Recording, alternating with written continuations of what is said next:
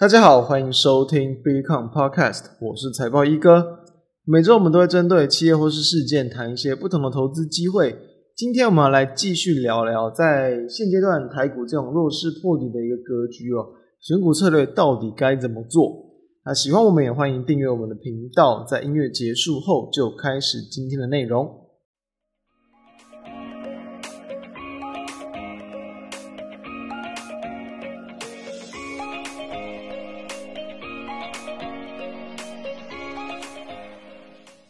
在我们录制时间九月二十二号，那因为说这个联准会在十一月的一个这个 FOMC 会议有市场又是预期会再度升三码，还是维持一个非常激进鹰派的一个这个态度，所以说呢，又让在这个前一天晚上的一个美股杀尾盘，然后影响到台股今天往下开低，同时也是跌破了九月份的低点。简单来讲，台股现在就是一个破底很弱势空方的一个局面，那也正好就是印证了，其实在哦先前我们跟大家谈过。那先前台股在进行反弹之际，就有跟大家提醒说要提防后续的风险。所以现阶段来讲，那当然我要说实话，在这种比较偏空的一个盘面，确实选股方向真的不容易。那你即便选到很抗跌的个股，抗跌就归抗跌嘛，它可能也不会有太大的一个涨幅。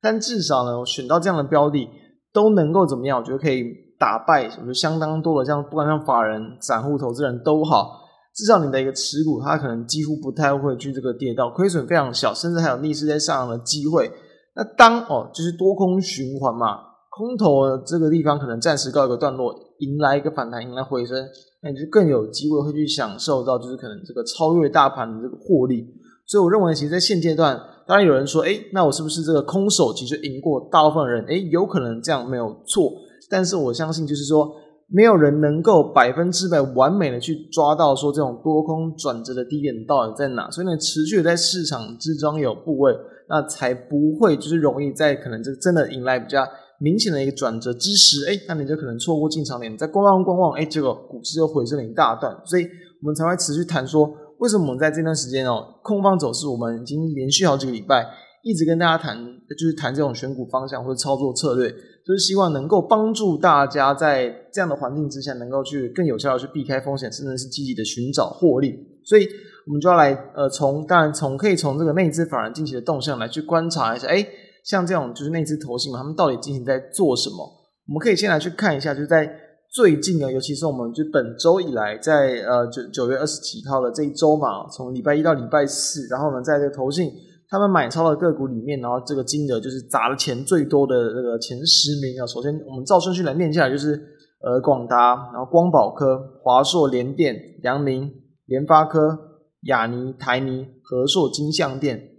不知道大家有没有感觉哦？就是如果还算了解投信的话，哎，这些标的好像不太像是就是投信，它可能会在呃平常特别喜爱的标的。当然一定会有，就是一定会有部分这种所谓的比较偏向权值股。或是比较这种获利稳定，然后波动比较小的公司，但比例不会这么的高，一定会去多选择一些这种可能稍微投机性强一点，或者是比较偏向成长股。然后呢，他们在这个近期的营收啊、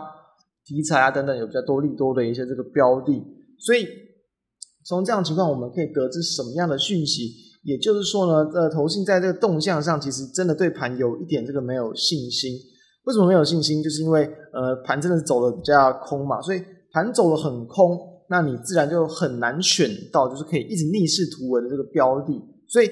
这些偏牛皮、偏波动不大的一个标的，从过去的一些经验来看，市场对他们的认知就是比较偏向安稳的一个性质。所以以投信他们每一季啊、每个月都会有绩效压力来看，他们不太会选这个方向。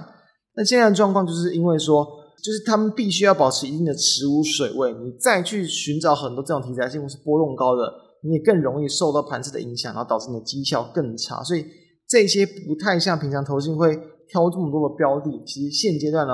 他们也不是属于过去那种比较安稳的标的，因为很多都是面临在一个比较呃可能低档，然后面临甚至要去破底的一些这个状况。比如说像是在这个华硕嘛，然后还有这个联电啊，然后阳明、联发科啊这几档。其实都是已经几乎随着大盘，然后再去往下去破底。那像排名其实也是有要往往下去走空头的一个这样的一个态势存在。所以这十档里面，只有就是我们今天晚点会讲的这个主角，就是二三六八的金像电，也是我们在五月就跟大家分享过的标的。今天因为刚好又是落在这种所谓的这个投信的买超金额前十名里面，然后同时也是礼拜三的买超金额的第一名。那刚好又是在这几档里面，它几乎表现最为强劲的标的，近期有小幅度的一个减资，减资后也是几乎连日都一个红 K 往上去垫高，所以就是说，呃，投信啊平常一定会选择这种呃利多频传嘛，筹码性性强的标的，所以最近选到这些股票，就是一定就是没信心是一个另一个地方，那也有可能部分的投信配合政府的基金来去做一个护盘护这种就是比较偏向权值股的标的，当然也是有一个这个可能，所以。呃，这种的一个这个方向，我们会建议大家，就是大家可以从自己的角度想想看，如果你要保持很大部分的一个持股水嘛，你一定是买标股可能会是一种，对不对？但是因为如果你的资金真的很大，你买标股可能就是筹码很容易被别人掌握，然后呢，你的流动性也会有问题，因为呃，通常这种所谓的标股啦，就是大部分来说，可能它的股本啊，或它的一个这个。呃，在市场成交的一个这个市值不见得那么的一个高。那如果有急涨急跌的一个特性啊，然后呢，你在它开始要下跌的时候才想要去出出大部分的资金，你可能可能就会加速市场的一个恐慌情绪，然后对人踩人呐、啊，然后这个卖单就一直往下去灌压，自己也会去卖在不好的一个位置。所以你不买强的话，那更应该要买什么？就是买所谓的比较偏向抗跌，就是不是这种已经低档面临破底这样的抗跌，就是说它可能。几乎是维持一个横向区间整理，至少台股在破底，你的个股是维持横向，它就算相对抗跌。但其实好像哎，投信买这些标的也不算非常的一个抗跌，所以好像它也不是往就是我们可能在情理之中最正确的方向去做一个这个选择。所以就是我认为就是说呃，部分用来是护盘了，然后还有就是买这些所谓的过往感觉还算是获利稳定，然后股价波动稳定的公司，你即便你的这个绩效不好，我觉得。大部分人都还是可以去体谅，可以是谅解，就是谅解说你都是被国际的一个局势影响居多，所以选这些反而更能够不一定是说保证你的绩效，但可能让他们在不管是对于市场上的一些客户的一些这个信心啊，或者是比如说经营自己的饭碗也好了，就是可能有有一种明哲保身的这种感觉。那当然，从我们一般投资人的角度出发，我们一定是没有那么多资金的压力。所以呢，也没有那么多持股所谓的考量，我们在选择一定是可以有更有弹性的操作。所以那一样就要来去谈谈这个金像电啊。其实金像两天过去有谈过，就简单帮大家复习一下，就是说它其实就是我们国内哦最大的这个网通相关的这个印刷电路板的这个呃这个厂商。然后在最近这几年来，它的一个伺服器啊跟网通的一个 PCB 板都是一直在慢慢的去增加比重。比如说以它现阶段来讲，它的比重最高的这个伺服器板大概在它六成。其实在大约六七年前，只有大约五成左右，甚至是不到五成的哦。所以说，其实它这个比重是有慢慢的在提升，然后以及在这个网通版的部分，则是没有差到太多。然后呢，在这个 NB 版，大家知道，其实 NB 本来就不是成长性那么强的一个这个产业的笔电嘛，所以在过去六七年来看，其实呃过去是有在多大部分都是两成以上的比重，然后近年来陆续缩小到这个两成以下，所以也是有明显的再去。去化这种成长性比较差、毛利率比较差的这种产品，那就持续有再去往这种比较高毛利方向的一些产品去做一个前进。好，那从最近的一些营收状况来看，其实先前在跟大家谈的时候呢，当时候诶还没有就是五月份营收跳高的一个情况，所以在后续的一个这个波动，就是说它的五月份营收其实已经是突破三十元的大关，是创下历史的一个新高。同时，它在八月份的营收，就是在就最近一期公布的营收，其实也是二十九点六亿元左右，也是创下历史的一个次高。所以，我们之前有跟大家谈过，它其实后续因为在这个产能持续满载，它还是会有一个拉货，就是应该哦扩产的这个效应。那但最近因为其实在中国那边，就还是有部分的地区会有封城的状况，所以营收比较没有那么连续的，可能一个月一个月去垫高。还是多少会有上上下下的情况，但几乎都还是维持在高档。为什么？之前我跟大家谈过，其实在过去我们跟大家分享所有的这种，比如说网通啊，然后还有这种高阶哦，就是一百 G，然后转到四百 G 交换器的这样的趋势，就是因为现阶段对于这种影音的这种传输的需求是越来越多，就大家应该应该很多人啊都有去购买这种可能呃串流，然后呢影片啊相关的一些就是 Netflix 嘛，或是这个 HBO 迪士尼等等。这样的一些这个方案，所以其实哦就会让这个伺服器的这个运算速度，还有这个网络的这个影音流量是非常大的一个提高，因此当然就会带动到所有这种高阶的网络交换器的一个这个需求。那除了这一块之外，其实在这个 Intel 之前有跟大家谈过很多次，就最近其实已经好一阵子没有没有谈，因为当然网通就是前阵子的一个行情比较强嘛。那当然现在来看，我觉得又可以再去跟大家重新再去提醒一次，就是。之前 Intel 的这个 Willy 的一个伺服器的平台，它渗透率持持续的提高，所以也会让这个金项链它的一个就是伺服器为什么？所以刚刚为什么谈到它伺服器的产品比重有在拉高，这是一个原因。然后以及说，呃，之后即便 Willy 的一个这个平台慢慢饱和、慢慢趋缓，也会有这个新的一个 Eagle Spring 的平台去补上这样的一个需求。那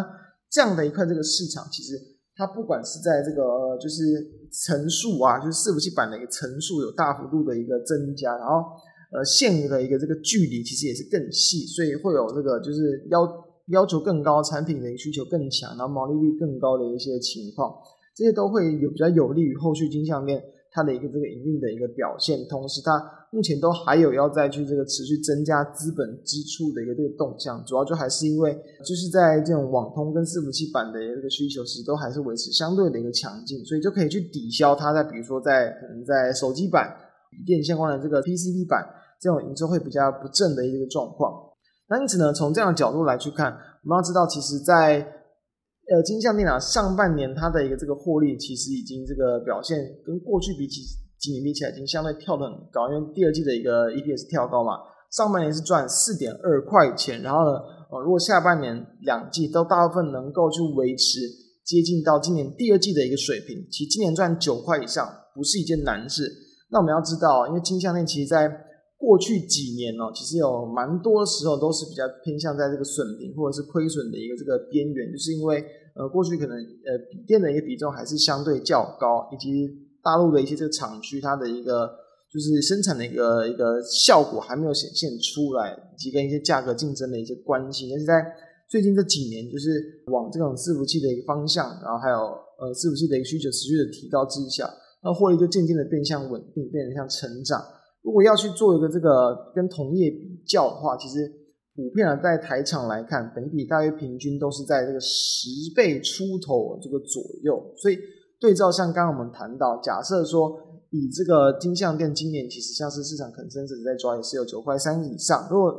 保守一点去抓可能九块二左右，其实有对应到其实几倍的本益比。现阶段以金像链还不到百元的一个价位，我认为其实都算是比较相对的一个怎么讲？相对的一个低估，同时都还有在往上去调高的一个状况。那假设因为。其实像是以伺服器这一块哦，它的成长应该是相对整个 PCB 的一个应用领域里面，已经是成长幅度算高了。所以其实理应可以给它再更高一些的本益，假设给到十二、十三、十四倍左右，那它其实应该要去突破百元，甚至到一百一、百二，我觉得都还有机会。就单纯从哦获利状况，然后还有从跟明年可能维持弱、维持这样的一个获利的一个成长哦，可以来到十块钱甚至十一块的一个水准，其实。我认为股价在后续的波段一定也会有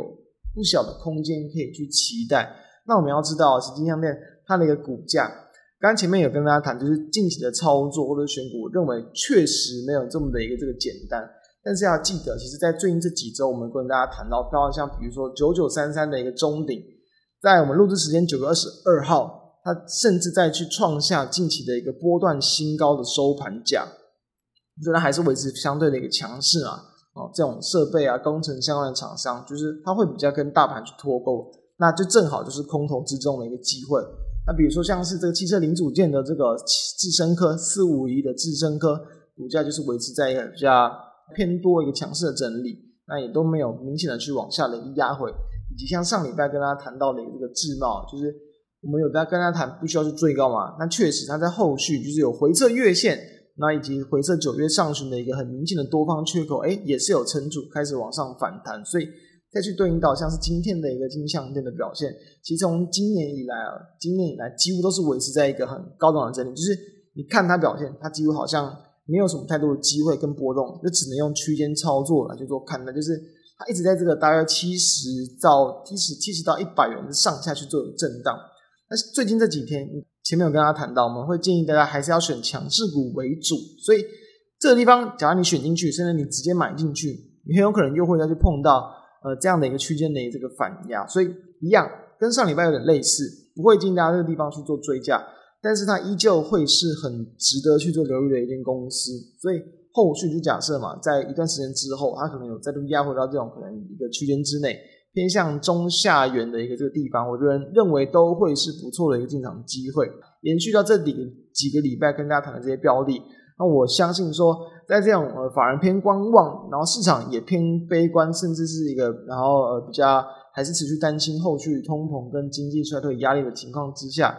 那持续往这个方向来去做选股，来去做这个等待它的一些进场机会，我认为其实都可以比较有效的去避开现在这种比较空头跟这个比较恐慌的这个气氛的这个局势。所以这几个方向提供给大家，也希望大家能够在这样的一个比如说台股纠正的一个时机之中，都还是能够去呃比较乐观，然后同时比较积极的去留一些强势抗跌股的机会。我相信这会对于就是未来这种不断不断的多空循环之中，它会产生一个更好的一个这个效益。然后当这个比如说空头的一个这个波段的一个行情到一个段落之后，那就会有这个更多的一些机会，然后等等待我们去出手。所以也希望大家能够一起去啊，就是在这样的行情之中都能够去有找到不错的标的，然后甚至能够去呃有享受到这获利的感觉，然后提供给大家相关的资料也都会放在我们的 FB 跟我们的网站上，都可以去浏览。那我们就下周跟大家再见，拜拜。